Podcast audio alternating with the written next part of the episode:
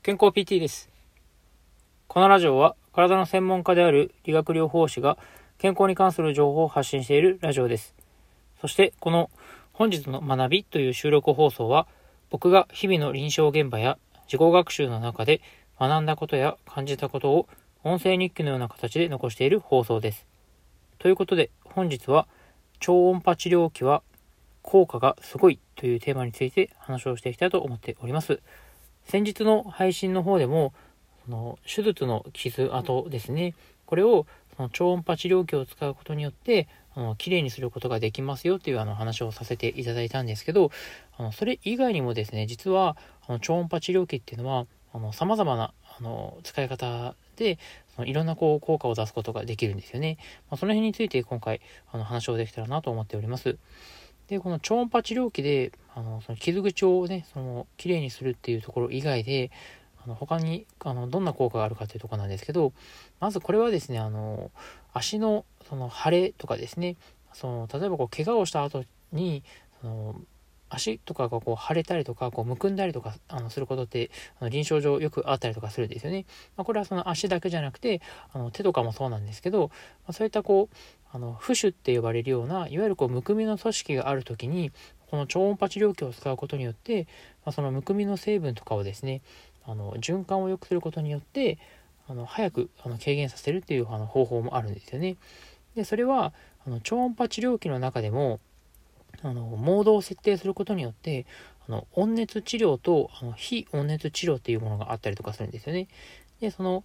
基本的にそういったこう、むくみとか、その腫れっていう、あの、状態がある時にあの温熱効果がある治療法をしてしまうとあのかえってそこの部分の炎症が悪化してしまう可能性があるんであの温熱治療っていうのは基本的にそういった場合使えないんですよね、まあ、でもこの超音波治療器はあの設定次第でその非温熱治療っていう形であの超音波のあの振動ですね超音波のその振動を加えることによってあの高速振動でその中の細胞があの動くことで循環を良くしてあの早めにこのむくみの組織とかを軽減するっていうそういったあの治療の仕方があるんですよね。でそういったのをしていただくとあの早くそういったこうねあのむくみとか腫れの成分っていうのがあの出ていくのであの結果的にあの組織の修復を早くしたりとかあの関節とかが動きやすくなるっていうあのそういったこう効果が得られるわけなんですよね。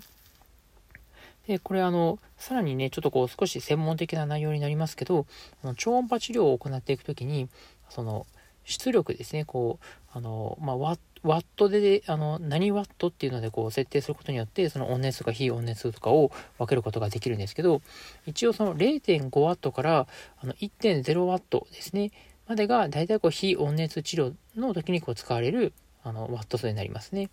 で、その 1.0W から2 0ワットの間であの設定すると、あの温熱治療という形であの超音波のあの効果をこう変えることができるわけなんですよね。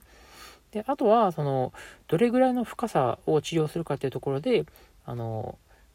設定することもできて、これがその、1メガヘルツっていう、あの、ヘルツでやると、あのよりですね、こう深い部分に対して治療ができるんですけど、1, マ1メガヘルツで設定すると、大体ですね、あの、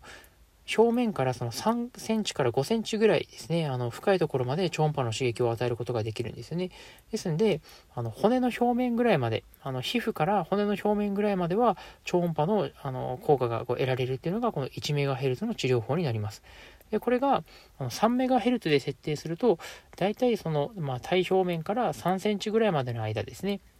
まあ、ですんで、あの皮膚からあの筋肉のあの膜組織ぐらいまでをあの治療範囲にするときには、まあ、そういったあの 3MHz で設定して行うっていう方法もあったりとかするんですよね。あとはこれに加えて、あの例えばこう非温熱治療の場合は、あのずっとこう連続的にあの超音波を出すんじゃなくて、あの断続的にあの超音波のあの出力をね、あの照射するあの間隔をこう開けるような形で行う設定とかもあったりとかするんですけど、まあ、そういったものを使いながら、あのいろいろとですね、こう超音波をこう微調整していくと、まあその調整次第でいろんなこう効果が得られるっていうのがこの超音波治療器なんですよね。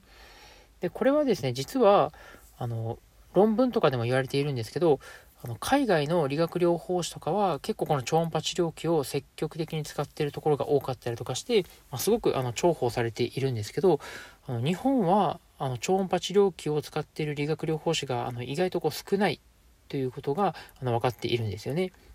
でその原因として考えられているのがこの超音波治療器に関してのあの知識が少ないっていうのが結構その問題点として上がっているわけなんですよね。一応そのリハビリのその養成校とかでこの超音波治療に関してその物理療法っていうあの授業で習うわけなんですけどあのそこまでですねこう詳しくは多分どこの学校でもあの教えていないんじゃないかなというふうに思うので、まあ、ですねこうね結局この臨床の現場に出てもあのあまりこう超音波をこううまく使いこなせていないっていう理学療法士の方があの多いんじゃないかなというふうに思います。まあ、ですんでねやっぱりこの超音波治療器はその海外とかではすごくあの使われているぐらいねすごく本当に優秀な機械なのでしっかりとその超音波の原理とかを学んであのモードの設定とかを変えることによっていろんな効果があるっていうのをあのちゃんとねこう勉強した上でこう患者さんにあの使うような形であのしていった方がやっぱりこう患者さんのね、こう、あの全身の状態をあのできるだけ早くあのいい状態に持っていくことができると思うので、もうぜひですね、あの、もう本当に全国の理学療法士の方々がこの超音波をあの積極的に使っていただけるようなそういったこう環境づくりがあのできればいいなというふうに思っておりますね。もう私自身もねあの自分の職場などであの身の回りのね、方々に、まあ、こういったあの超音波治療のあの、まあ、必要性とか、まあ、そういったね、あの超音波治療器をうまく使うためのこう勉強会なども行っていきながら、よりこう患者さんのために、あのスタッフ全員でね、あの質の高い、まあ、リハビリが提供できるように、えー、日々あの頑張っていきたいなというふうに思っております。まあ、ということで、今回は超音波治療器の効果はすごいというテーマにあのついてですね、あの話をさせていただきました。本日も、えー、聞いていただきありがとうございました。